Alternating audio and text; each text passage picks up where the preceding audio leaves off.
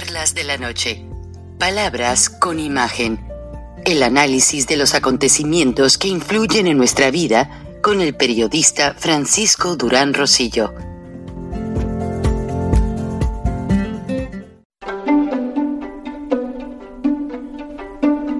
Frank Durán Rosillo eh, te saluda y los saluda a todos ustedes, su amiga María Celeste Raraz, para invitarlos a que se suscriban a mi canal de YouTube María Celeste Raraz, tal como mi nombre, donde les informo todas las semanas eh, sobre entrevistas que tienen un tema que ayuda a mejorarnos como personas y de paso son interesantes. Las pueden encontrar en mi canal de YouTube, así que los espero. Y se suscriben gratis. Súper esta notición. Bueno, bien se dice que no hay fecha que no se cumpla, que el miedo no anda en burro. Mucha gente volvió a analizar las posturas del presidente Andrés Manuel López Obrador ante el presidente Biden. Mostraba posturas incómodas, molestas. Y en la reunión privada, de acuerdo a algunos datos, eh, siempre que hay una reunión de carácter privado, entran los presidentes con sus traductores, muy poca gente de confianza. La reunión se graba por motivos de seguridad, se entrega una copia a la librería del Congreso solamente para cosas de referencia, para checarlo como referencia, y se hace una versión estenográfica. Y la versión estenográfica tiene por motivo del presidente rendir cuentas a las comisiones que lo ayudaron con investigaciones para demostrar qué es lo que estaba pasando antes en el gobierno pues mexicano honestamente.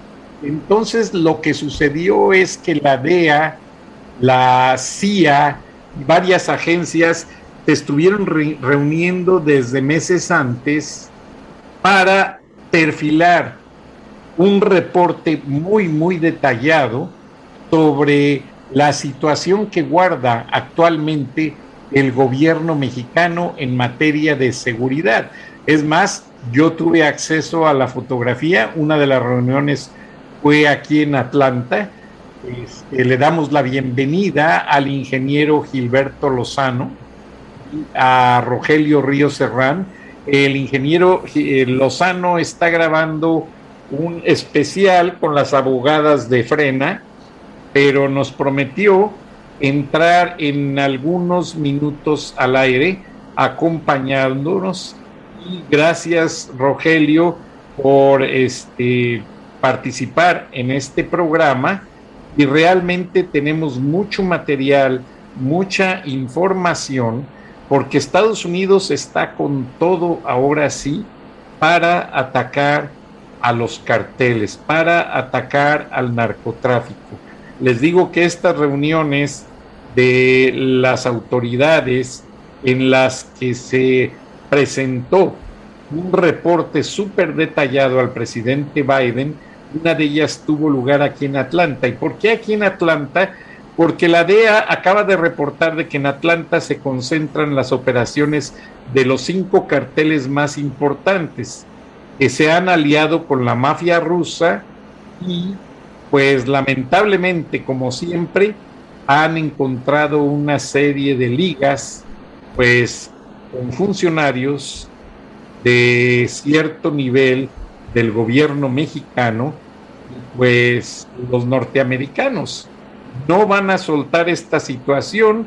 Ya nos dimos cuenta ahora con la captura de Rafael Caro Quintero en Chihuahua, y tan solo es el inicio porque el presidente Biden le dio un ultimátum a Andrés Manuel López Obrador para este, perfile todo lo que es el plan de Estados Unidos.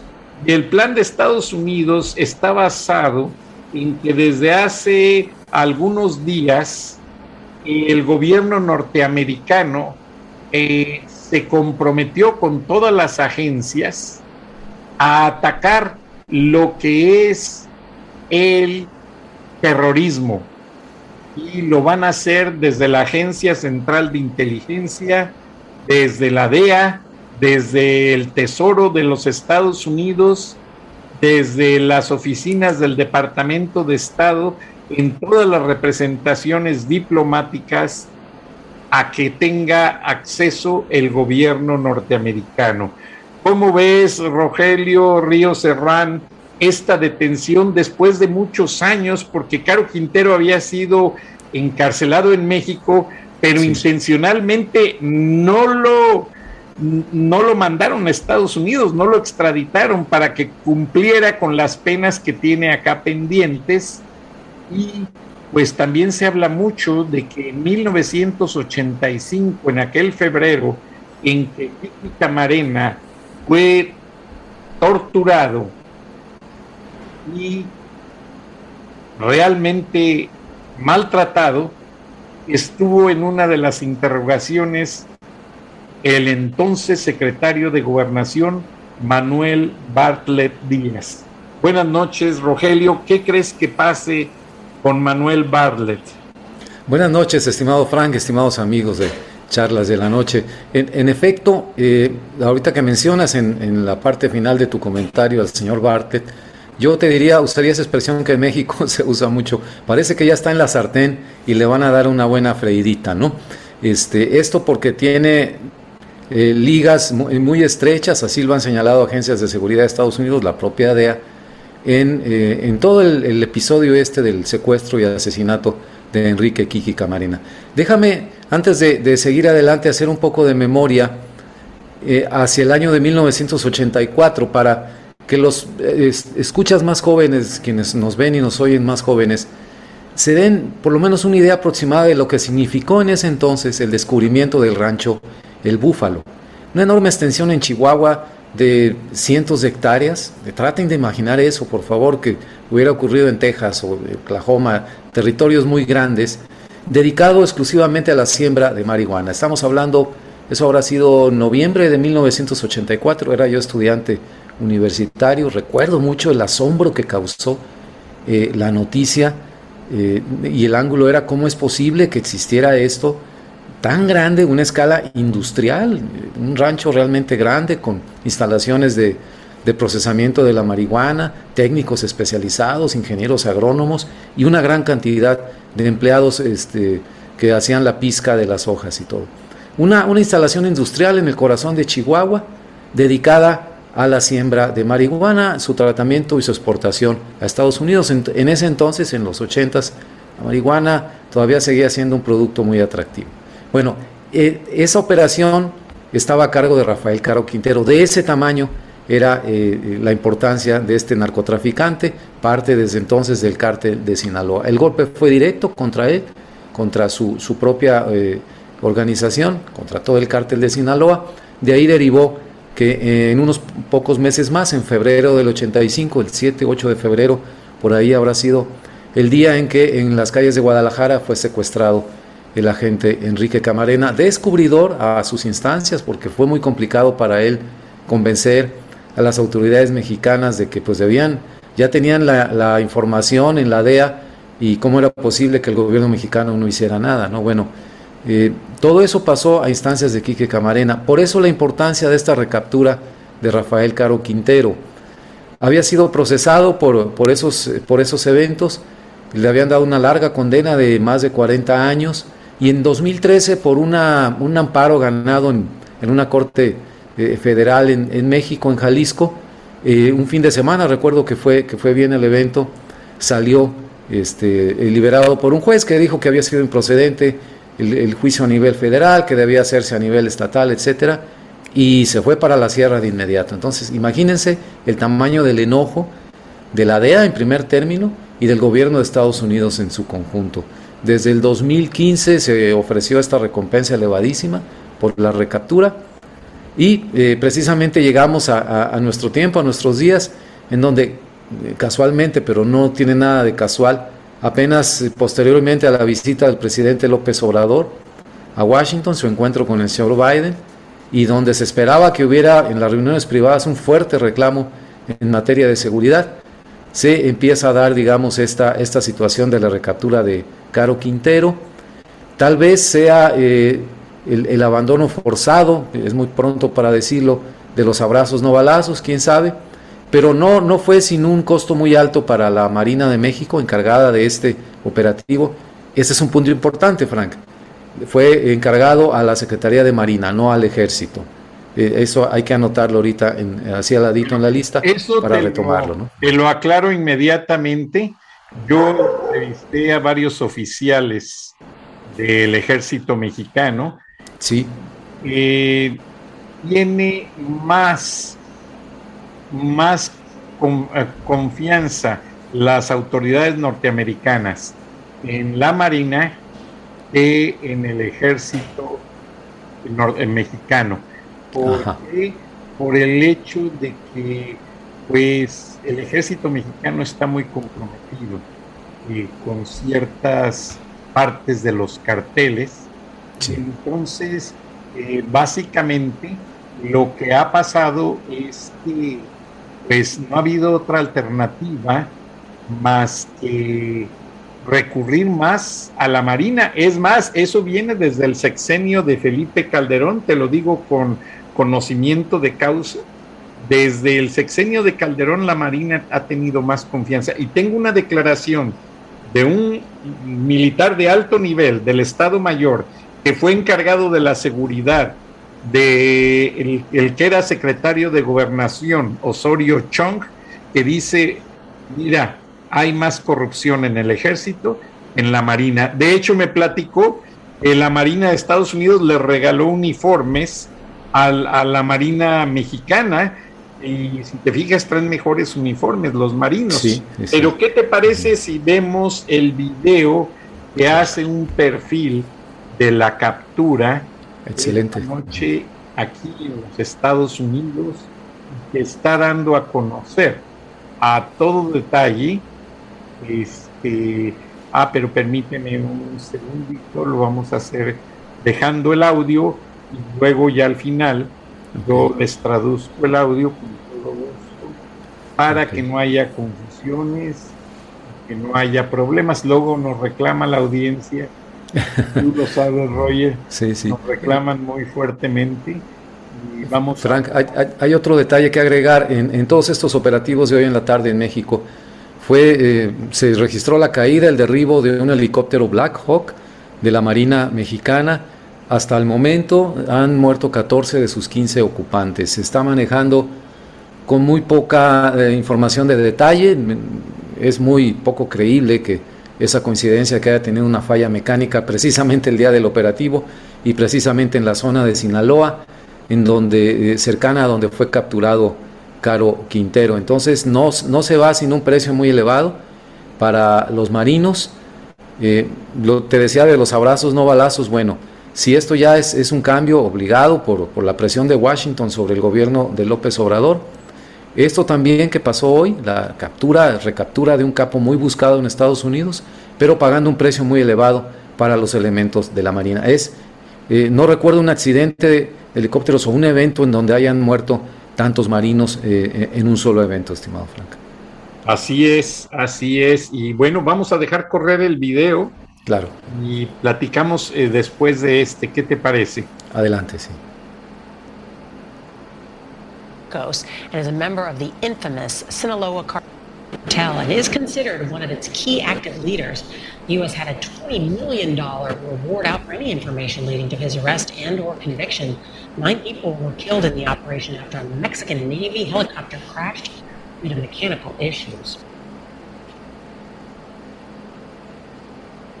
Aquí también, pues básicamente solo informan de manera muy, muy objetiva de la detención y pues obviamente los medios norteamericanos no se quieren arriesgar, apreciado Roger, a dar más detalles porque tú bien sabes que cualquier detalle que se dé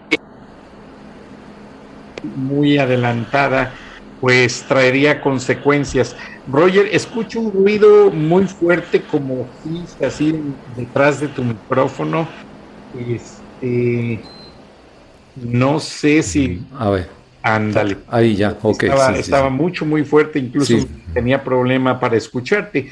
Pero en este noticiario que lo dieron hace una hora, pues dan a en mucho tiempo. O sea, estamos diciendo con esto?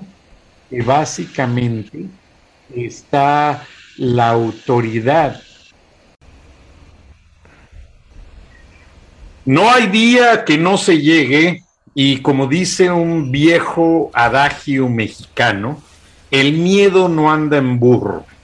Habíamos estado informando en los programas recientes, incluso ayer en el viernes de frena, hicimos el análisis con el ingeniero Lozano y con el internacionalista Rogelio Ríos Serrán sobre no solo el, el, lenguaje eh, corporal de López Obrador ante Biden, sino que esa, ese memorándum de la congresista, de, perdón, de la procuradora de la Florida, Ashley Moody, que se giró a todos los estados y que tengo entendido que ya van casi 40 que firmaron, en los cuales se pide se reabra eh, o se autorice por motivos de seguridad nacional traer a la Corte Federal de los Estados Unidos a declarar al presidente mexicano Andrés Manuel López Obrador por daños a la nación, ya que su política de abrazos no balazos ha favorecido al crimen organizado solamente con más extorsiones, más secuestros, más venta, venta de drogas y ha lamentablemente afectado muchísimo a familias mexicanas, a familias estadounidenses y hoy fue detenido Rafael Caro Quintero, en Chihuahua hace unas horas y por tal motivo estamos haciendo este especial con el ingeniero Gilberto Lozano y con Rogelio Ríos Herrán, porque vamos a comentar con ellos esta captura que ya incluye los titulares de todos los noticiarios en los Estados Unidos.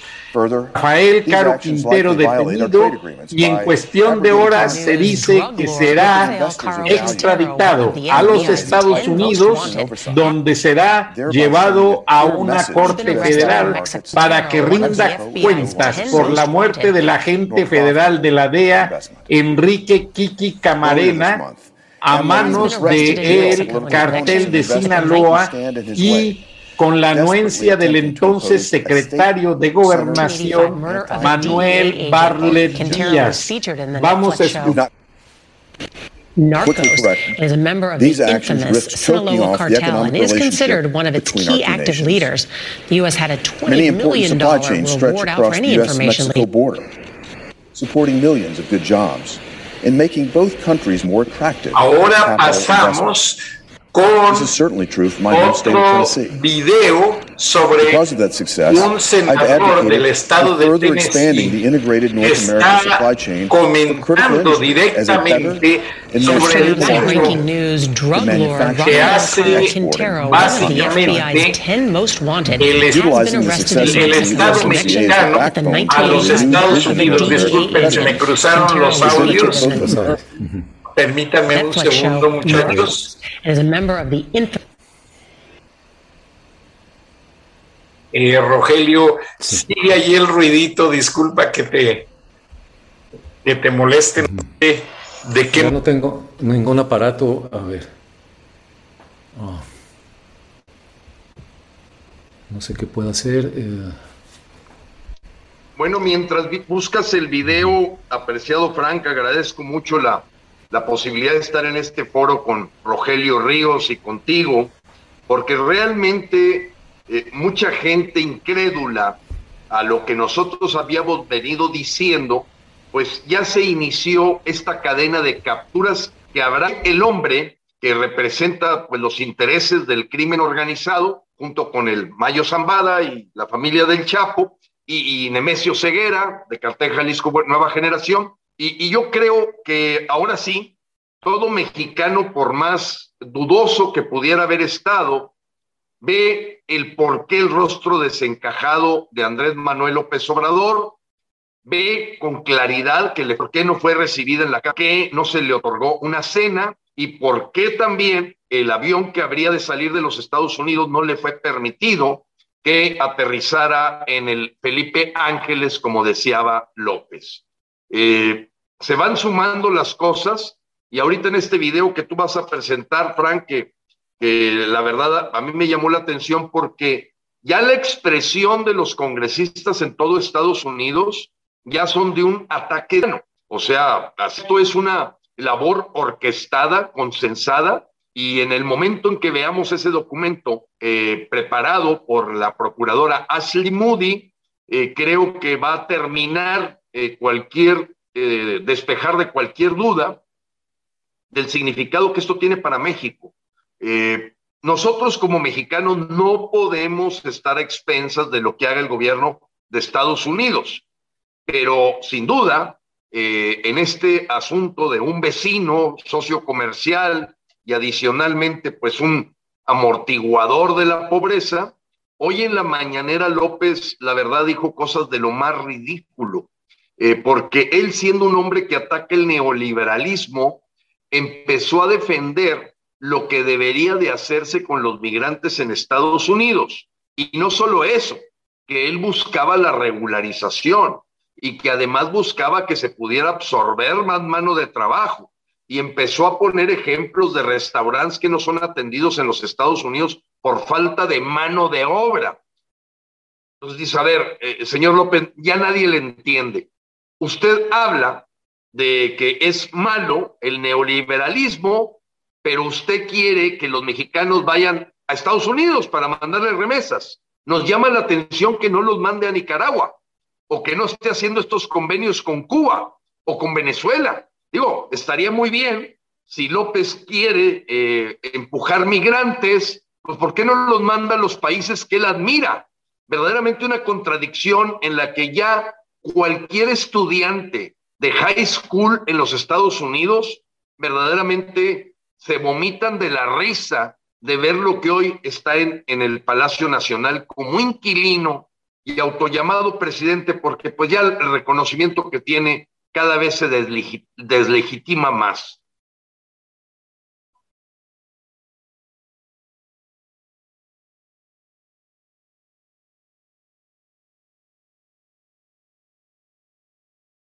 No escucho a Frank, ¿tú lo escuchas, Rogelio? No, y, lo tengo congelado aquí en mi pantalla. A ver, Frank. Capaz que yo creo que se está grabando. Eh, bueno, sí. la captura de Caro Quintero fue en Huachochi, en Chihuahua, dice que no hubo, no hubo ninguna, pues ninguna eh, eh, percusión de arma de fuego, eh, que fue en total tranquilidad. Yo creo que vienen por Manuel Barlet también, y no, no, yo creo que a la larga, pues con los hijos de López y el propio López. Pero estaría muy bueno, si se está grabando, pues ahí tú traes una información muy interesante, Rogelio, del tema del helicóptero que derrumban eh, o que tiran en la zona de Mochis, Sinaloa. Hoy sí, alrededor de los Mochis, este, seguramente hay una base de operación o un aeropuerto desde donde estaban operando. Eh, en el comunicado oficial de la Marina se reconoce que, hubo un derribo, bueno, que eh, cayó a tierra el, aparato, no dicen el motivo por el cual este, fue, fue derribado, pero están hablando de 14 personas fallecidas de una tripulación de 15 y la persona herida está recibiendo atención médica. Bueno, indudablemente, eh, eh, Frank, ahorita retomamos el punto de que se cae por completo el teatro de los abrazos. Comentábamos en este momento, Rogelio y yo, que, definitivamente creo que esa fue la principal eh, cubeta de agua fría que le tiraron a López en la lectura de la cartilla que le hicieron en privado le dijeron, mira, déjate, déjate de hacer tarugo. Eso de los abrazos no está más que mostrando complicidad con el crimen organizado y estás completamente abdicando de la promesa que tú le hiciste a los mexicanos y que finalmente impacta a los Estados Unidos de cumplir y hacer cumplir la Constitución. Hoy el nombre se llama ley y orden. Ley y orden, no abrazos. Esos abrazos déjaselos allá a tus cómplices porque todos van a terminar en la cárcel.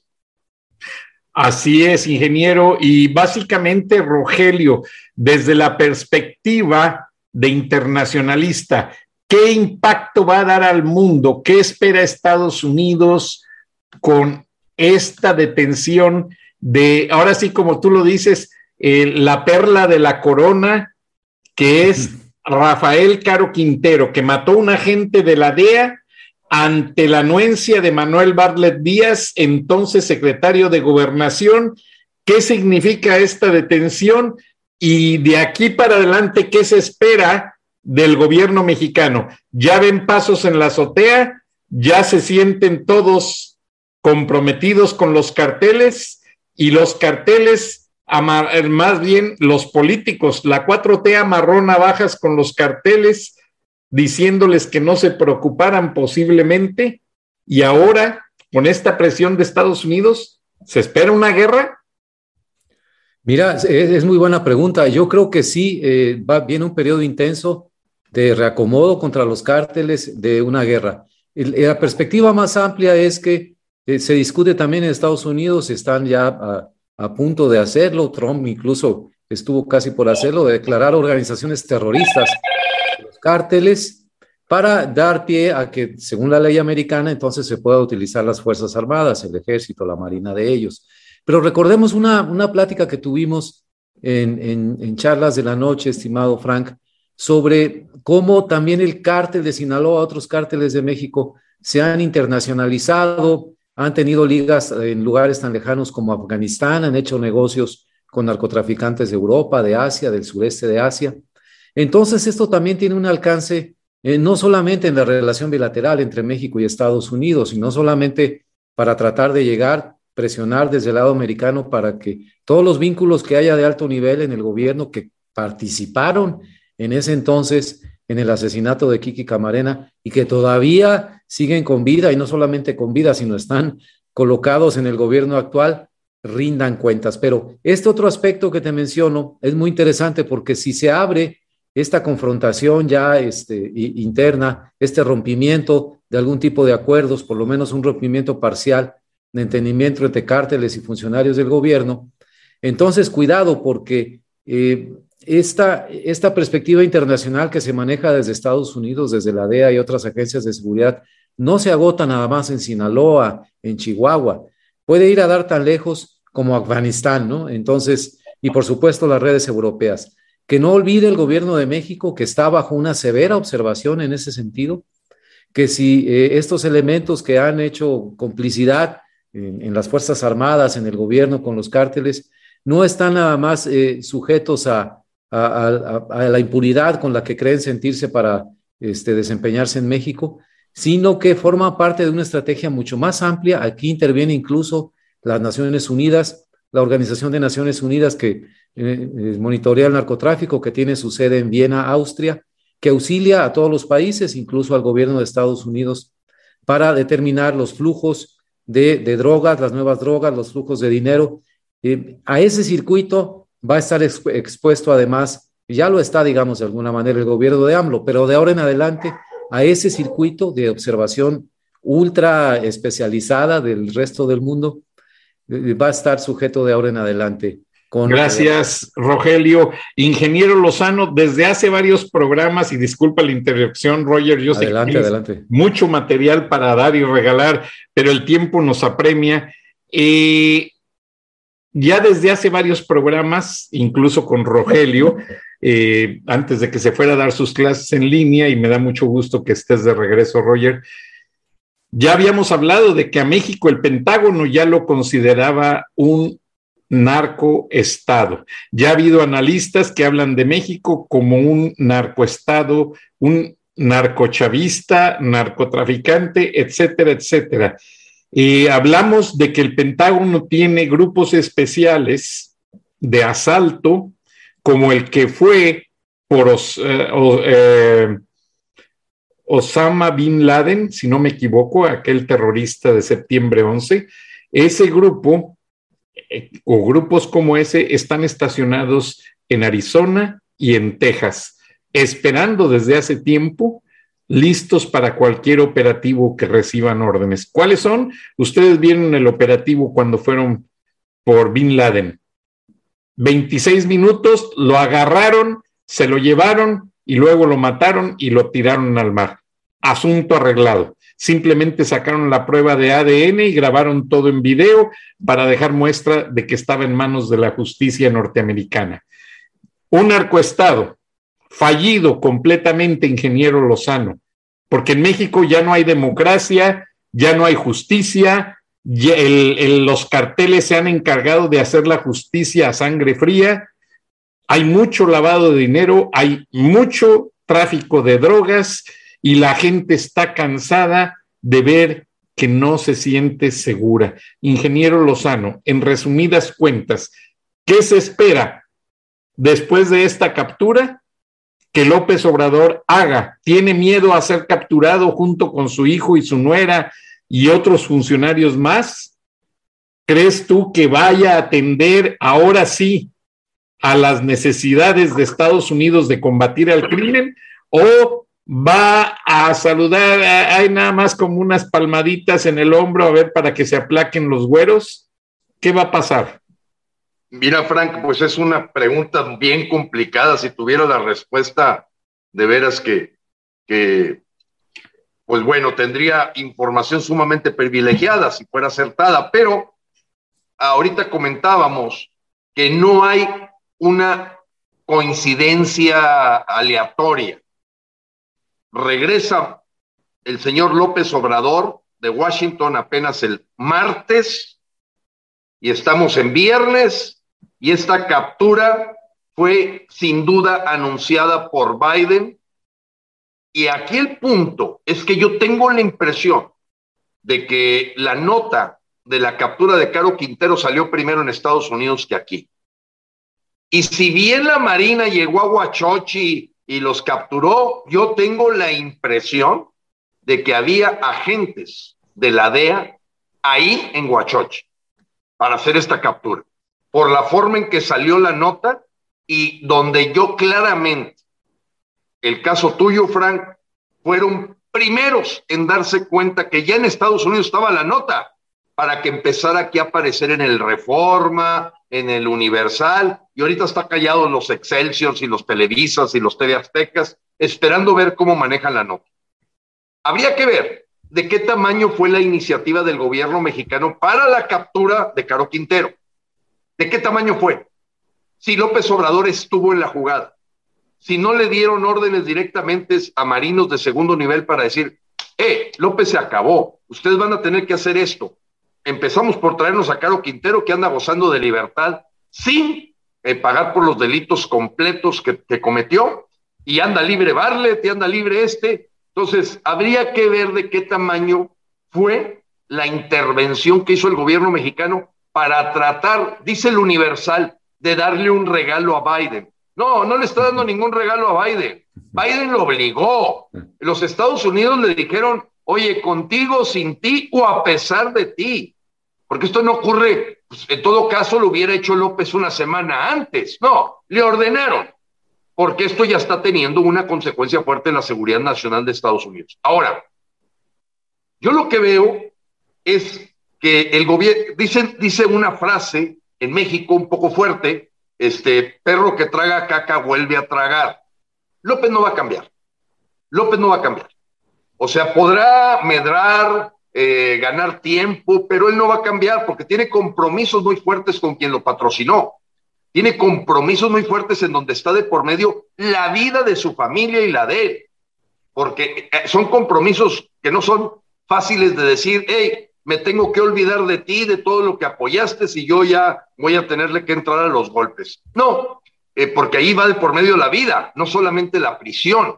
Acá en el caso de Estados Unidos, pues te juegas a lo mejor una prisión de tipo perpetua, pero en el caso de lo que está viviendo López, pues yo pienso que va a medrar de, sin volverse verdaderamente un paladín de la, de la justicia, un paladín de la procuración de que los, los delitos se paguen, eh, eh, yo creo que él va a jugar. Y lo vi en la mañanera de hoy.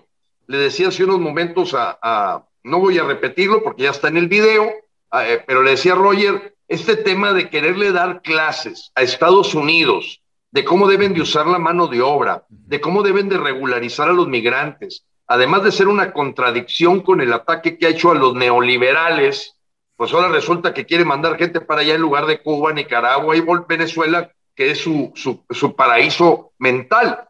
En ese sentido, Frank, yo creo que López está entre la espada y la pared. Yo creo que no va a modificar.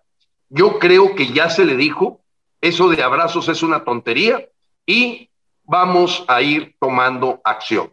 Y él, como buen porro, pues le apuesta a que se la va, la va, va a poder eh, lidiar con el tema va a poder escudarse, va a ir a lo mejor entregando algunos capos de segunda categoría, porque todo el mundo lo sabe. O sea, Caro Quintero ya no estaba operando a primer nivel. Ya vaya, era una, una trabajo marginal. Eh, no era un asunto de liderazgo completo del crimen organizado. Entonces, está bien complicado el asunto, eh, pero lo más importante, fíjate, Frank, yo creo que es el producto de la conciencia de los mexicanos en que ya tome nota de que han sido engañados por un narcogobierno. Creo que todavía no es un narcoestado, un narcogobierno. Creo que todavía se salvan algunas instituciones para poder decir que esto ya está completamente podrido. Y en ese sentido, creo que la conciencia de los mexicanos en este momento, eh, pues va a tener una repercusión en que Morena ya se desmoronó. Completamente. Y para concluir, les digo que he estado siguiendo de cerca y he tenido breves comunicaciones con Robert Ramson, director de la DEA en Atlanta y es director regional. De hecho, la DEA tuvo reuniones de inteligencia aquí en Atlanta para entregar documentos a Joe Biden previos a la visita de López porque en Atlanta es uno de los centros más importantes de operación de los cinco carteles mexicanos más grandes, apoyados por la mafia rusa, apoyados por el cartel de los soles de Venezuela, y es una serie de cosas que no se lo imaginan. Eh, se han confiscado bastantes, yo les he puesto videos de la DEA, en Arizona hubo un mes en que se confiscaron cuatro millones de pastillas derivadas de fentanilos y opioides, y aquí en Atlanta hay, han encontrado laboratorios donde han procesado toneladas de materia prima para los estupefacientes que llegan a las calles de todo Estados Unidos. Y esta guerra no va a parar, me lo confirmó Robert Ramson. Están entrenando cinco mil nuevos agentes de los miles que ya hay y los están mandando al centro de entrenamiento del FBI en eh, cuántico, donde van a comprobar su capacidad física y mental para ser asignados a más países. Ahora, eh, sí es considerado ya narcoestado México, ingeniero Lozano. el Pentágono ya lo maneja. Desde el momento en que un ejército de un país tolera la criminalidad, como se ha visto en tanto video, México sí es considerado ya como un narcoestado y por eso está la presión tan dura. Y aparte, la DEA ya no va a esperarse a que si le dan visas o no le dan visas. Por eso están volando esos aviones furtivos sobre México y en los litorales mexicanos para sacar inteligencia a diario y tener a López al día de lo que hacen sus consentidos que le pagaron las campañas, que le sobornan a sus militares y que le han matado a tantos mexicanos. Llegó la hora de actuar me lo dijo Robert Ramson, Estados Unidos no se va a quedar cruzado de brazos. Francisco, eres periodista mexicano o que transmites para tu país México, déjales bien claro al gobierno que tenemos órdenes. Ann Milgram lo dijo. La DEA A partir de este momento, la DEA, el Pentágono, la CIA, agentes del Tesoro, todas las unidades están rastreando dinero, drogas, personas y la guerra apenas empieza. Y si así me lo dijo alguien de alto nivel, y si es necesario ir por López, van a ir por López Obrador y lo van a traer a la corte.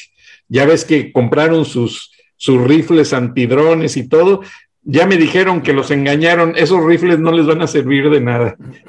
Bueno, ¿algo más que deseen agregar a esta edición especial? Yo, si me permites, Frank, creo que, que, viene una acción de congelamiento de cuentas, de búsqueda de, de, paraísos fiscales en donde han escondido esta gente coludida porque indudablemente los cómplices del gobierno, de toda esta avanzada que ha tenido el crimen organizado, pues han recibido sendos regalos económicos que seguramente los Estados Unidos y por eso la intervención del Tesoro va a terminar confiscando y va a terminar congelando esas cuentas porque pues es una manera sencilla, si lo hace con Rusia, con el asunto de la invasión ucrania, pues con más facilidad lo va a poder hacer con tanto político mexicano que ha puesto la vista a un lado para no aceptar el gran problemón de esta complicidad llamada abrazos, no balazos. Me voy a adelantar, acaban de agarrar un arco de tercer nivel, perdón, en Arizona.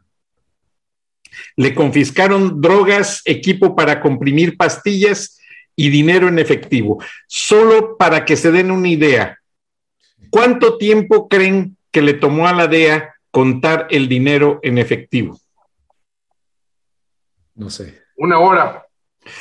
Tres días y tres noches usando máquinas de un banco de tanto dinero que llevaban. De ese tamaño está. Y sí, van por el lado económico, Gilberto, y ya lo habíamos comentado. Gracias, buenas noches, les agradezco su participación. Dios Gracias. bendiga a México y Dios bendiga que lo, el pueblo, el buen pueblo de México, no pague con sangre la justicia de estos criminales que Estados Unidos va a traer. Yo pienso que si López Obrador, y denme su comentario por último, si fuera un hombre consciente, un buen presidente, haría lo que hizo hace unos días Boris Johnson en Londres, decir, sí, me equivoqué, renuncio. ¿Creen ustedes que sería eso lo mejor? Caramba, este, es, fíjate qué buena comparación con Boris Johnson. Yo creo que no lo va a hacer jamás. Está pagando también con esto el precio de la sordera, de esa postura obstinada de no escuchar. Es, un, es, un, clamor ya nacional para la rectificación, con voces de, de, todos los niveles de la sociedad, organizaciones opositoras o no opositoras, eh, asociaciones hasta especializadas como de médicos, ingenieros, etcétera que eh, cambie lo de abrazos no balazos. No lo había hecho, lo va a tener que hacer por la fuerza, pero él, él en su, en su persona lo veo incapaz porque es algo que trae profundamente clavado de rectificar y de aceptar que se equivoca. Lamentablemente lo tienen que hacer por la fuerza. Ahora, perdón, Rogelio, el Pentágono dice que deteniendo a López Obrador va a estar más seguro porque los narcos con los que amarró navajas van a querer vengarse el día que ya se sientan todos También. contra la pared. ¿Qué opinas, ingeniero Lozano? Mira, yo coincido con Rogelio que viendo el patrón de conducta de López, él va a preferir eh, que se quede la sospecha de si estaba bien metido o no estaba bien metido. Probablemente hasta le encantaría ser un mártir eh, y que se quede ese fantasma de si estaba o no estaba metido hasta las chanclas y coincido con Rogelio, no, no creo que se vaya por ese lado.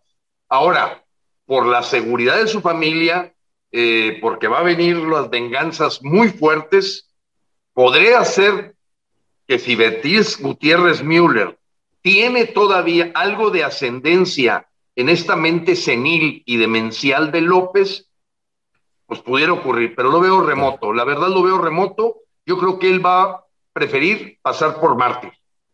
Eh, no creo que la señora eh, acceda a ayudar y a cooperar de esa manera. Ella se benefició mucho con los sobornos del narcotráfico, así que no creo que suceda.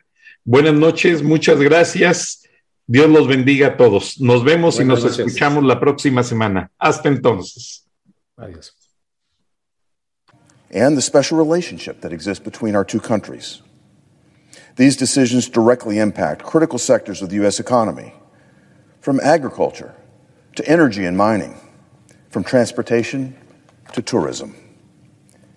These capricious actions, which are falsely labeled as reforms, risk substantially undermining confidence in the commercial rule of law in Mexico, and these actions also risk jeopardizing the essential economic relations in North America.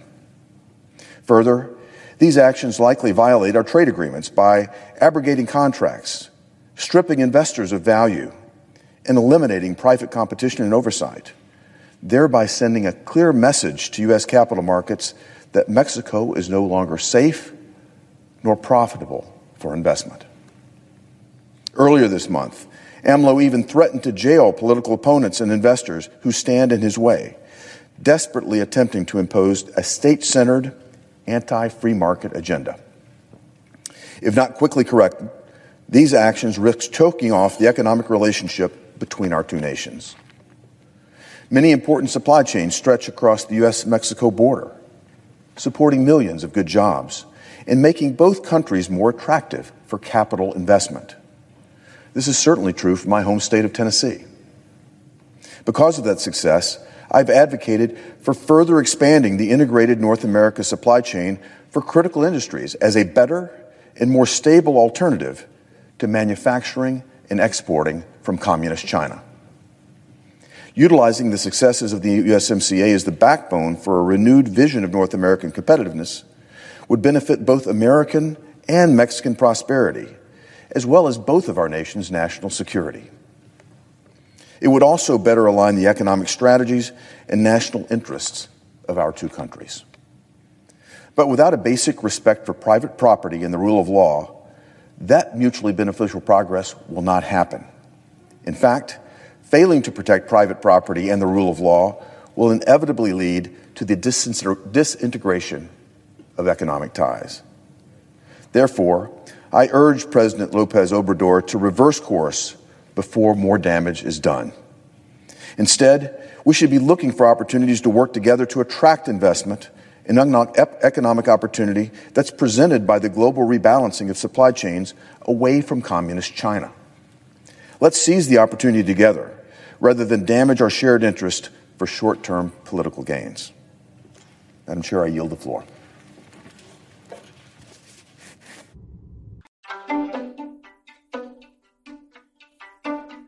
Durán Rosillo eh, te saluda y los saluda a todos ustedes, su amiga María Celeste Raraz, para invitarlos a que se suscriban a mi canal de YouTube María Celeste Raraz, tal como mi nombre, donde les informo todas las semanas eh, sobre entrevistas que tienen un tema que ayuda a mejorarnos como personas y de paso son interesantes.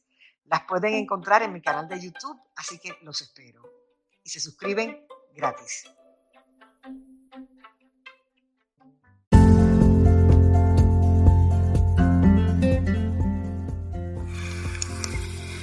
Escuchaste el análisis de la noticia, transparente como el agua, con el periodista Francisco Durán Rosillo